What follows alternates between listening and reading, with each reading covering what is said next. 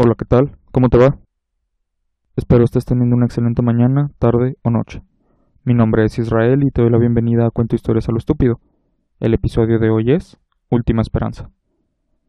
¿La humanidad merece sobrevivir?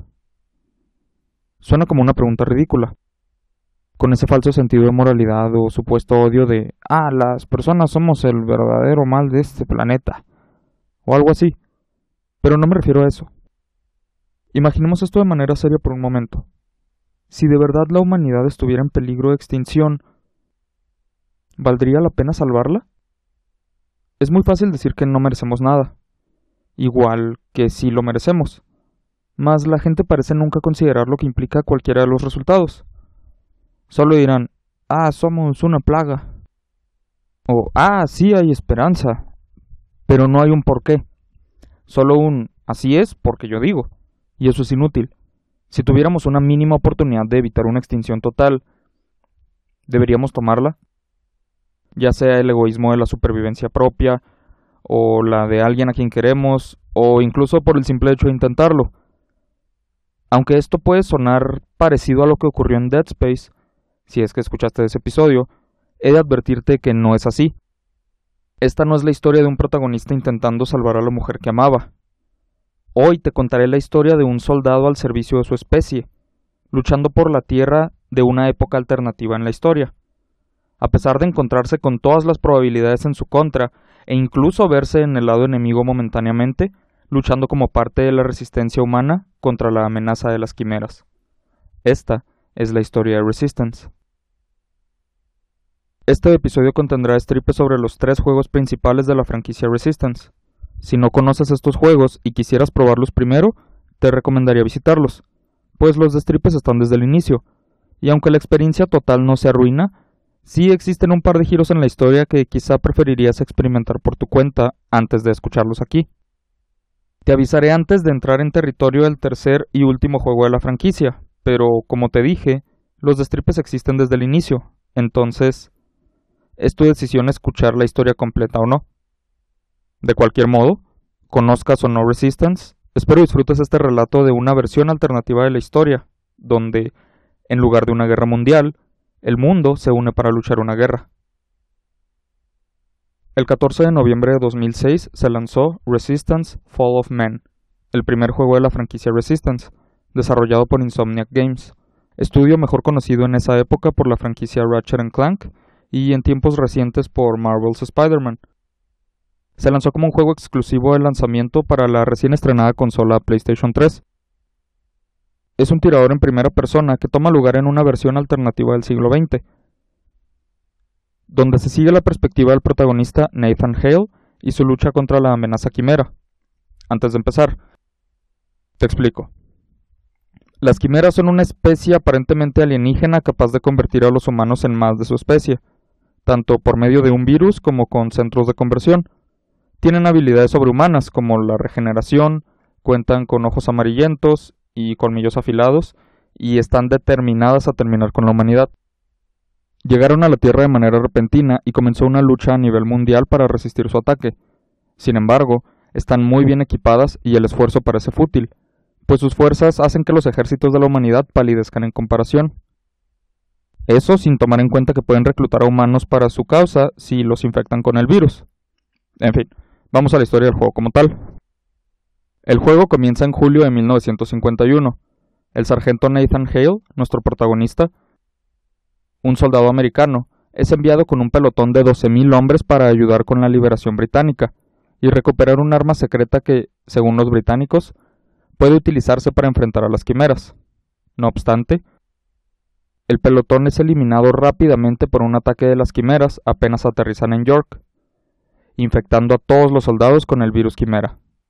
Hale resulta ser el único superviviente, aunque sí parece haberse infectado. Pero solo cayó inconsciente, no en coma, como suele ocurrir con los infectados. Tras adquirir el virus, Nathan posee metabolismo incrementado, regeneración ligera, y sus irises se tornan dorados, como los de una quimera, mas mantiene su forma humana. Como nota que no se está transformando en quimera, continúa con su misión a pesar de estar prácticamente solo, y en el camino se encuentra con la capitana Rachel Parker, a quien ayuda a escapar de un centro de conversión quimera en Grimsby. A partir de este punto, Parker ayuda a Hale por medio de la radio. Hale y las fuerzas británicas se las arreglan para entregar el arma secreta a una de las bases de la resistencia, solo para verse atacados por las quimeras poco después. Se revela que el arma secreta es en realidad un ángel, una criatura quimera que la inteligencia británica logró capturar. Los ángeles son la forma de vida quimera más poderosa y la inteligencia británica cree que tienen una habilidad telepática, con la cual pueden controlar al resto de las quimeras. El ángel entonces intenta entrar a la mente de Hale, pero logra resistirse y le dispara hasta matarlo. Nathan sigue adelante asistiendo a los británicos y es apoyado por el teniente Stephen Cartwright. Ambos descubren eventualmente que las quimeras establecieron una serie de torres metálicas a lo largo del territorio, todas interconectadas por una serie de conductos de poder subterráneos. Lo extraño aquí es, hay evidencia para creer que esas torres fueron excavadas, no construidas cuando llegaron las quimeras, lo cual implica una duda sobre el origen real de esta especie, si es que supuestamente llegaron del espacio. Hale entra en los túneles de las quimeras y descubre que la torre principal del territorio se encuentra en Londres. Gracias a su conexión con las quimeras, llega a la conclusión de que destruir la torre central, de alguna manera, resultará en derrotar totalmente a las quimeras en Inglaterra.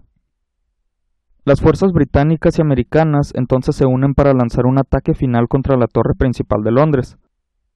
Nathan logra llegar a la cima de la torre y destruir su reactor central de fisión nuclear, lo cual resulta en una gran explosión que destruye la torre.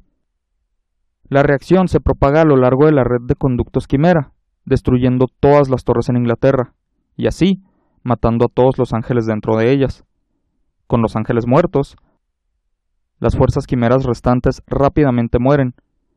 Parker tiene la teoría de que son incapaces de sobrevivir sin la presencia de los ángeles.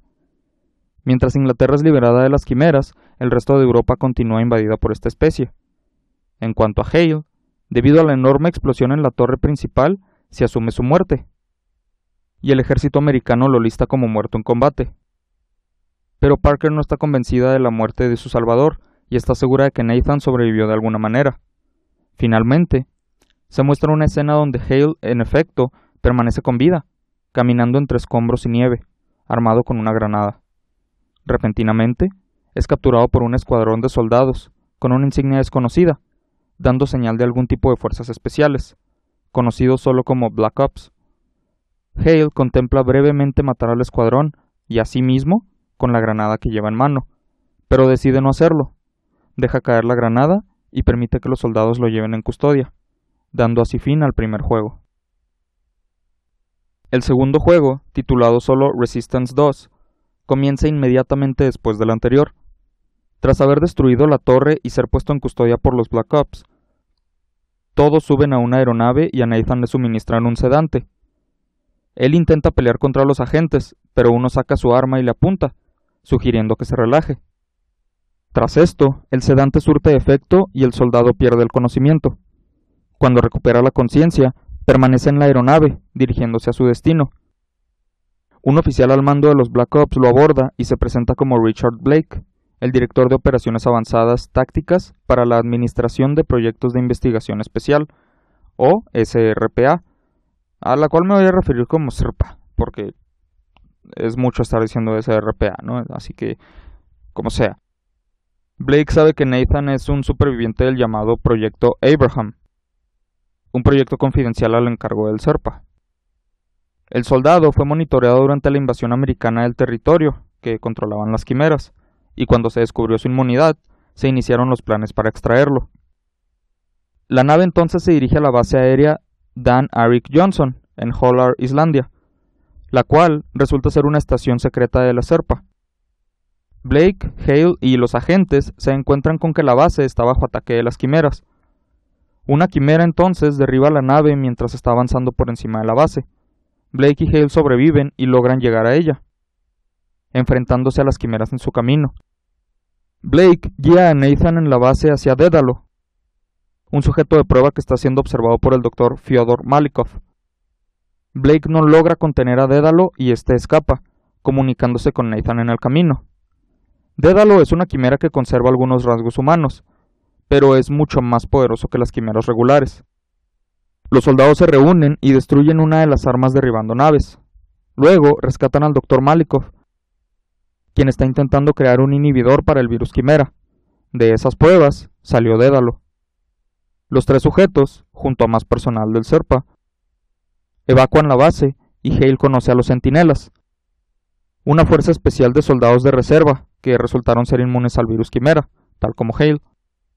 Fueron reunidos, entrenados y equipados con el propósito de defender a los Estados Unidos de la inevitable invasión de las quimeras. En este punto saltamos dos años al futuro, en San Francisco. Hale fue promovido a teniente y está a cargo del equipo ECO, la unidad de vanguardia de los centinelas, la cual consiste de Benjamin Warner, Joseph Capelli y Aaron Hawthorne, todos puestos bajo un régimen de inhibidores para prevenir que el virus los cambie incluso más. Entonces llega el día para el cual se estuvieron preparando, la invasión quimera a los Estados Unidos. El 15 de mayo de 1953, las quimeras lanzan una invasión a gran escala del país, atacando con una enorme flota aérea de todo tipo de naves en ambas costas. Hale, Malikov y otros centinelas se enfrentan a la invasión en San Francisco, donde ataca un monstruo marino quimera, conocido como el Kraken. Cuando acaban con él, escapan de la destrucción en San Francisco. Nathan y su equipo son emboscados más adelante cerca de Oric, California, camino a una nave de batalla dañada durante el conflicto en San Francisco. Tras abrirse paso luchando por la ciudad de Oric, el escuadrón prepara la nave de batalla Quimera para destruirla por dentro. Mientras luchan, Nathan comienza a tornarse pálido y a mostrar más señales del virus, pero sigue adelante con el plan. Eventualmente, descubre uno de los cuartos de control de la nave y se entera de que las flotas quimeras se están dirigiendo hacia el centro del perímetro de defensa libertad, una base de supervivientes. Tras destruir la nave de batalla, la nave del equipo es derribada por las quimeras y se estrellan cerca de Twin Falls, Idaho, donde se encuentra el perímetro de defensa libertad el cual es el siguiente objetivo del ejército enemigo. Una vez en Twin Falls, el equipo ECO se reagrupa y luchan para activar dos torres de defensa alrededor del perímetro, antes de que las quimeras puedan atravesar las líneas de defensa. Tras múltiples encuentros con distintos tipos de quimeras, Hale y Capelli son enviados a activar una de las torres, mientras Warner y Hawthorne son enviados a activar la otra torre.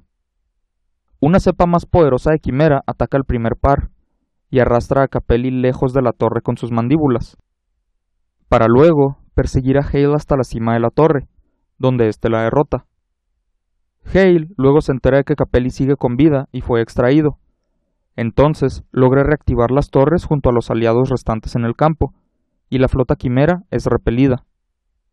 Blake le aconseja a Hale entrar a la estación inhibidora, pero este se niega a pesar de no haber recibido tratamiento en ya mucho tiempo, para luego abordar una nave y dirigirse a extraer a Malikov de una estación que ha sido sitiada. El equipo arriba a la estación Génesis en el cañón Bryce, donde se encuentra Malikov, solo para descubrir que Génesis está bajo ataque de las quimeras. Luchan hasta lo profundo de la estación, donde Hale se encuentra de nuevo con Dédalo, quien utiliza sus poderes para comunicarse con él, y decirle que la resistencia de la humanidad es fútil. Malikov entonces le confiesa a Nathan la verdadera naturaleza de Dédalo, solía ser el cabo Jordan Adam Shepard, otro humano que era parte del proyecto Abraham, como Nathan. Dicho proyecto era un programa diseñado para crear híbridos humano-quimera. Shepard fue parte de las pruebas de Malikov.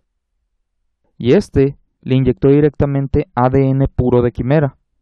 Esta inyección causó que el cuerpo de Shepard tomara una forma lejos de humana, y con ella la identidad de Dédalo.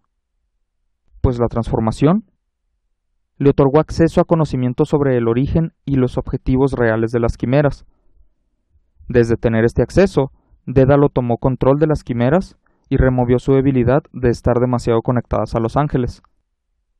Hale entonces escapa de Génesis con el Dr. Malikov y es reprimido fuertemente por Capelli, ya que continúa sin entrar a la estación inhibidora para darse un tratamiento. Hale no le presta atención a Capelli, quien está muy cuidadoso sobre el protagonista, para luego dirigirse a Chicago. El equipo ECO recibe órdenes de desactivar una torre en Chicago, para detener un proceso por el cual una serie de torres quimeras están acumulando energía lentamente. La mayoría de Chicago ha sido dañada o destruida por completo, así como su población ha sido evacuada, asesinada o convertida en quimera desde su exposición al virus, en un ataque que ocurrió dos años atrás. El equipo se encuentra con resistencia pesada en la avenida Michigan, pero logran acabar con los cientos de quimeras en la posición. Hale entonces se enfrenta a una quimera mutada gigante, conocida como el Leviatán, a la cual se enfrenta desde las azoteas de los rascacielos en Chicago. El Leviatán ataca a Hale y el resto de las fuerzas Serpa, que intentan derribarlo, pero Hale logra acabar con la criatura. Por desgracia, Malikov no logra desactivar la torre de Chicago, pues se da cuenta de que fue activada de manera remota en Islandia, por Dédalo. Un grupo de fuerzas de la Serpa, incluyendo al equipo ECO, se dirigen a Islandia para matar a Dédalo. Al principio todo parece salir bien, quizá demasiado bien, pues a cada momento es más claro que la Serpa entró directo a una trampa. Muchas naves son derribadas y los soldados son emboscados por fuerzas quimeras. Aunque se le recomienda a Echo abortar la misión, Hale decide avanzar y rescatar a cuantas fuerzas pueda, mientras se dirigen a Dédalo. Habiendo ayudado a evacuar a cuantos soldados fue posible, el equipo llega hasta la torre, donde se encuentra el mutante. Una vez dentro de esta torre, en Islandia, Hawthorne es asesinado por Dédalo, quien después desaparece. Hale, Warner y Capelli se separan para encontrarlo. Warner se lo topa primero, pero Dédalo lo asesina en cuanto Hale aparece. Luego, este es apuñalado por Dédalo en el estómago y termina inconsciente. Hale despierta seis semanas después, casi convertido en una quimera, en un campamento americano en Luisiana. Malikov le informa que cuando Capelli lo encontró tras ser apuñalado por Dédalo, el virus había progresado demasiado, y le quedaban menos de tres horas antes de convertirse en una quimera. Se encuentra con Capelli, quien le informa que, tras la activación de la torre en Islandia, se han activado torres alrededor de todo el mundo, y se conectaron por medio de luces. Las quimeras han logrado romper el perímetro de defensa, y mataron a cerca de 77 millones de personas residiendo en él. Los 3 millones de supervivientes restantes se encuentran varados en el campamento de protección Baton Rouge, y los suministros se están agotando rápidamente. Entonces, la SORPA y los restantes del escuadrón ECO comienzan planes para un último enfrentamiento en contra de las quimeras. Deciden ejecutar una última misión en un intento por destruir la mayoría de la flota quimera que está resguardando el Golfo de México, alrededor del cráter Chicxulub en la península de Yucatán. Blake, Hale, Capelli y otros soldados de la SORPA logran secuestrar un lanzador de las quimeras, y conseguir una bomba de fisión para eliminar a la flota. Se infiltran en la nave nodriza, donde las fuerzas se separan. Blake y los soldados se dirigen a poner la bomba cerca del reactor nuclear de la nave, mientras Hale y Capelli avanzan para derribar las defensas del reactor. Desafortunadamente, el primer equipo es asesinado en una emboscada. Las quimeras toman la bomba e intentan sacarla de la nave. E intentan sacarla de la nave. Mientras Hale se dirige hacia la bomba, se encuentran con gran resistencia por parte de las quimeras, y a Dédalo resguardándola. Comienza un enfrentamiento intenso entre las fuerzas quimeras y Nathan, pero tras una difícil batalla, este sale victorioso, eliminando a Dédalo, cuyo cadáver lo atrae de alguna manera y, tras tocarlo, se ve envuelto en una energía que avanza su mutación y le otorga las habilidades psíquicas de Dédalo. Hale activa la bomba y escapa de la nave junto a Capelli en una lanzadera de quimera.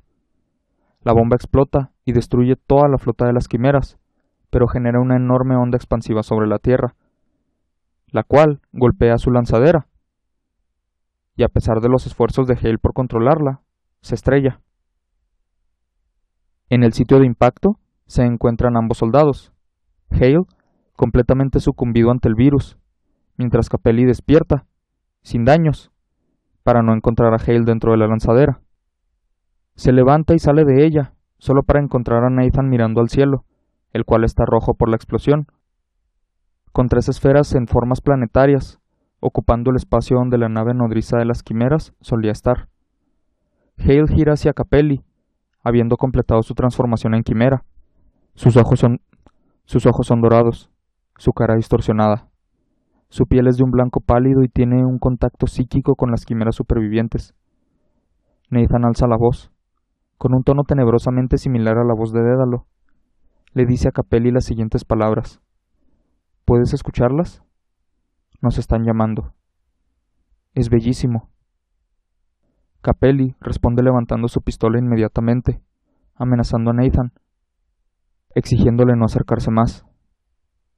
Este entonces termina diciendo, esto apenas comienza, confirmando que la explosión no es nada contra el ejército de las quimeras.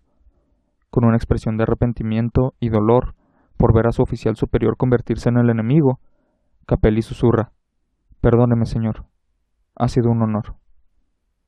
Capelli entonces le dispara a Hale en la cabeza, acabando con él. Ahora, solo nos falta el tercer juego, entonces, si quieres evitar destripes, puedes dejar las cosas aquí.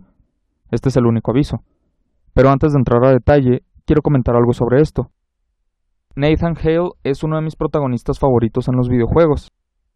Si escuchaste el episodio sobre Spec Ops, sabrás que no me agrada esa idea de la guerra y el patriotismo y todo eso. Pero el giro que toma aquí me gusta bastante. Hale no es el típico supersoldado americano que salva al mundo, y dicho mundo es Estados Unidos. No, él es un soldado, pero está peleando por la humanidad, moviéndose por el mundo intentando salvar a la Tierra, incluso a costa de su propia humanidad. Resistió y no fue algo patriótico, fue la supervivencia de la especie. Generalmente los protagonistas de esta clase de historias tienen una familia o alguna relación muy importante para volverlos más simpáticos, pero Nathan no la tuvo. No fue el héroe con el pasado turbio intentando redimirse, o el padre de familia rescatando a su hija pequeña, o algo así. Simplemente era un hombre cumpliendo órdenes, que se convirtió en un héroe real. Pues eventualmente ni siquiera se trató de las órdenes, sino de la resistencia. Y para mí eso es algo de mucho mérito, pues es difícil que un personaje así se vuelva interesante. Sin embargo, Nathan lo fue, al menos para mí.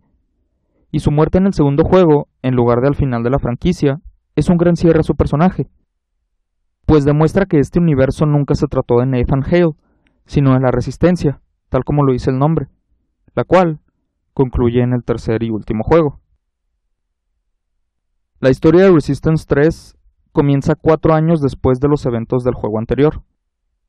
Joseph Capelli asesinó a Nathan Hale cuando éste cayó ante el virus Quimera. Su cadáver fue recuperado por la SERPA, con el cual el doctor Fyodor Malikov encontró una posible cura en su sangre, la cual aisló para crear una vacuna al virus quimera. Capelli, por su parte, fue dado de baja deshonrosamente de la SERPA.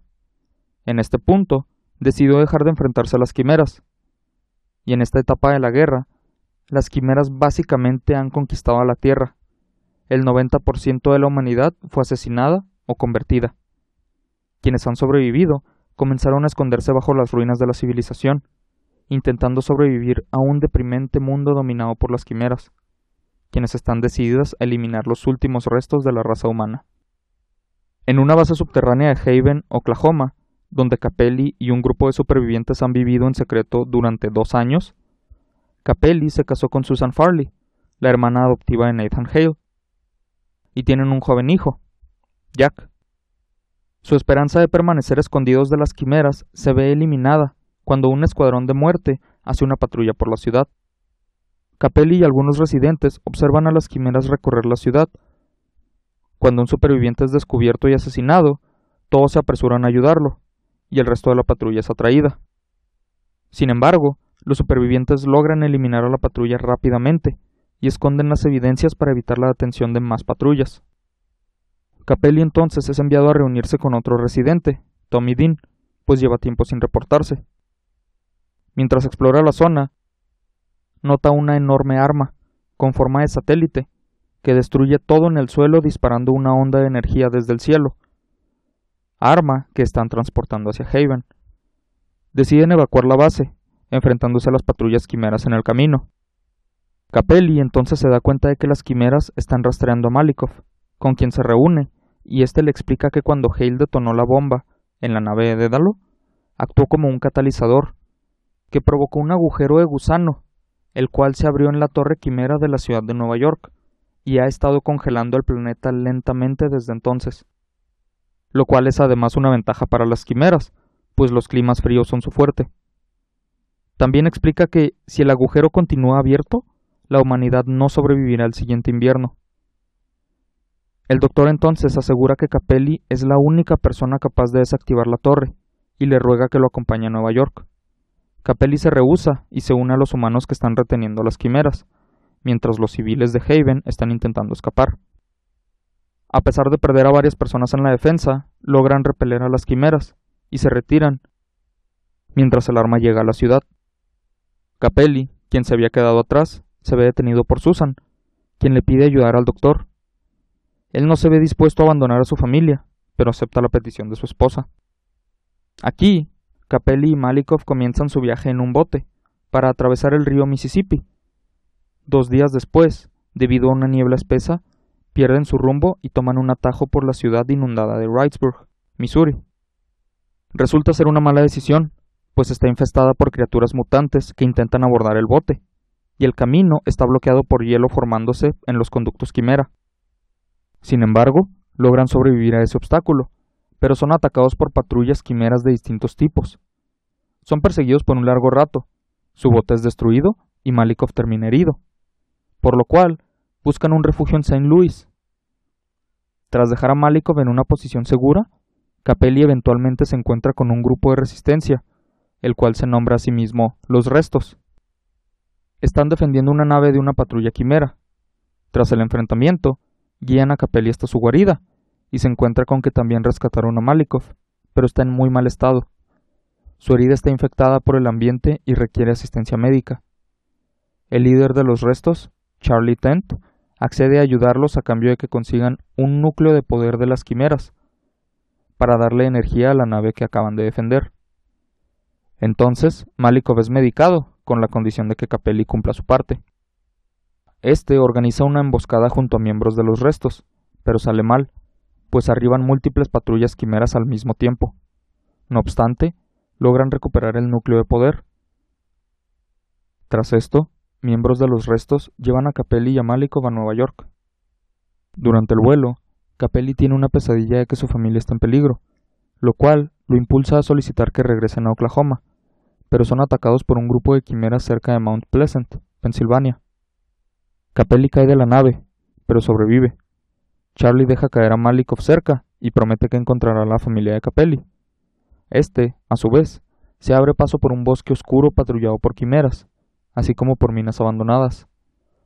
Se encuentra con Malikov y eventualmente alcanzan una estación de tren, donde conocen a Jean Rose, miembro de una comunidad religiosa de supervivientes, viviendo cerca de una mina de carbón. Jean les cuenta que su esposo Jonathan puede reparar el tren pero se fue a las minas para matar a una gran quimera que llaman Satán. Capelli se infiltra en la mina infestada y eventualmente se encuentra a Jonathan. Juntos matan a la criatura y Jonathan repara el tren, con el cual pueden moverse hasta Nueva York. En el camino, Malikov dice ser responsable de muchas cosas malas, como Dédalo y la transformación de Nathan. Capelli le da la razón, mientras acepta su parte de la culpa por la muerte de Hale. Malikov entonces le cuenta lo ocurrido después de su baja deshonrosa, de la Serpa.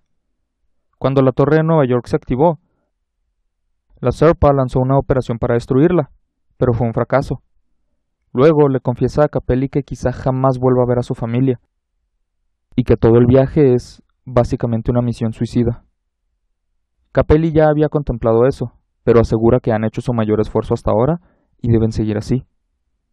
El doctor entonces dice que las quimeras aunque son máquinas de matar, no tienen voluntad propia más allá del completo control de su inteligencia que es como una mentalidad de colmena. Por lo tanto, tiene la teoría de que esa misma mentalidad puede ser una manera de combatirlas. Su viaje hacia Nueva York se ve interrumpido por los alcaides, un grupo de supervivientes humanos, formado de antiguos reclusos de una prisión cercana. Aunque Capelli los enfrenta cuando intentan abordar el tren, este se impacta con una horda de criaturas quimeras que se vieron atraídas por el conflicto. Por lo tanto, se descarrila. Capelli se ve incapacitado por el impacto, y cuando Malikov intenta asistirlo, es asesinado brutalmente por Mick Cutler, un antiguo miembro de la SERPA y actual líder de los alcaides. Capelli es capturado y forzado a pelear en un espectáculo estilo gladiador contra quimeras en el patio de la prisión. Herbert Sabiki, un alcaide amistoso, ayuda a Capelli a crear un plan de escape para él y otros prisioneros. Deben desactivar un sistema de seguridad creado a partir de drones quimera modificados, el cual evita que la prisión sea detectada por fuerzas quimeras. Eventualmente inician un motín y desactivan la seguridad, permitiendo que las quimeras se infiltren y atraigan toda la atención de los alcaides. Capelli, mientras desactiva el último dron, es atacado por Mick. Tienen una brutal pelea a puño limpio, durante la cual Capelli logra matar a Mick, para luego escapar junto a Herbert y otros prisioneros, mientras las quimeras atacan de forma abrumadora a los alcaides. Avanzando por su cuenta, Capelli finalmente llega a Nueva York y ve que la ciudad entera está consumida casi por completo en nieve. Esto es una señal del destino de la Tierra y la perdición de la humanidad bajo el dominio de las quimeras. Capelli encuentra una radio funcional en un edificio abandonado y hace una transmisión de despedida para su esposa, diciéndole que Malikov está muerto y, sin él, cualquier posibilidad de apagar la torre está perdida. A pesar de eso, Capelli se decide a intentarlo de todos modos. Tras abrirse paso luchando por Nueva York y acercarse a la torre, se ve acorralado por una fuerza quimera masiva, pero es rescatado por miembros de los restos en el último minuto. Le dicen que fueron enviados para rescatarlo, Capelli, entonces, tiene una idea que podría funcionar, pero insisten en que no hay manera de que entre a la torre. No obstante, Capelli los convence de que lo ayuden a desactivar el arma que llegó a Haven para hacer que se estrelle en la torre de Nueva York, esperando que esto destruya la torre y así se cierre el agujero de gusano. Inician una redada en el arma y Capelli encuentra la habitación del núcleo de poder. Tras una batalla catastrófica, Capelli destruye el núcleo y el arma cae al suelo, destruyendo la torre y cerrando el agujero. Después, el soldado es rescatado una vez más por los restos, mientras el arma cae. Finalmente, Capelli se reúne con Susan y con Jack, mientras se muestran numerosos grupos de resistencia formándose a lo largo de la Tierra, reportando sus esfuerzos exitosos contra las fuerzas de las quimeras.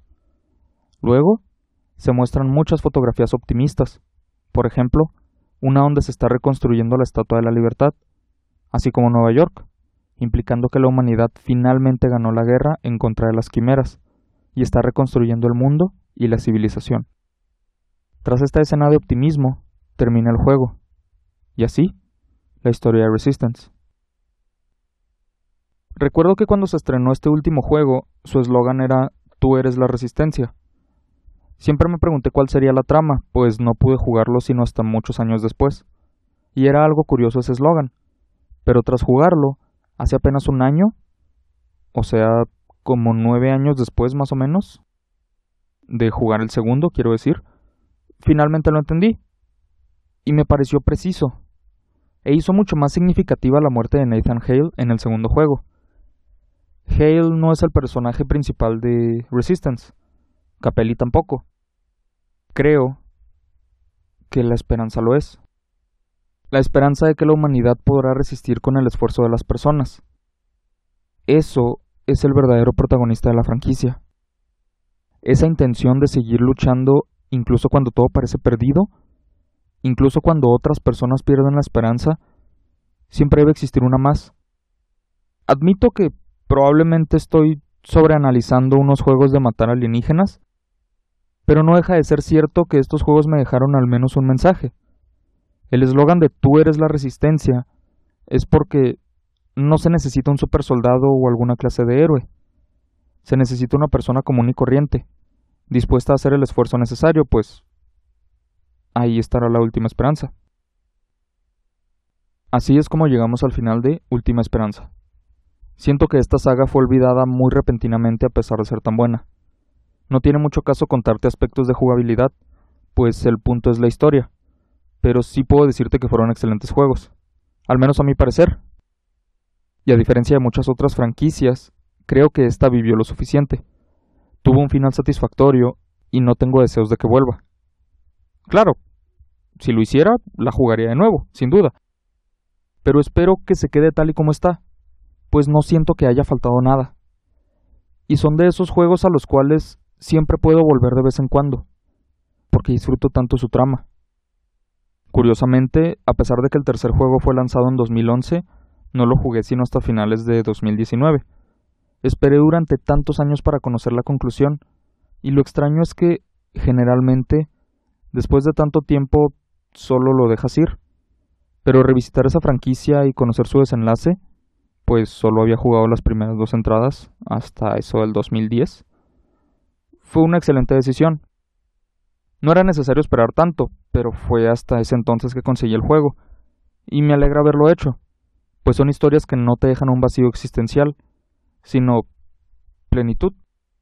Te dejan la satisfacción de introducirte a un universo y ponerle un fin merecido eventualmente, en lugar de estirarlo de manera innecesaria. Y valoro mucho eso, sobre todo con el personaje que inició todo, Nathan Hale, que incluso si no llegó hasta el final de la guerra, me dejó esa lección tan importante de estos juegos. No depende de un superhombre, depende de una persona que se rehúse a rendirse, por estar convencida de que las cosas van a mejorar. Te invito a seguirme en mis redes sociales como arroba chalepodcast si quieres estar al tanto de los siguientes episodios y de más información respecto al podcast.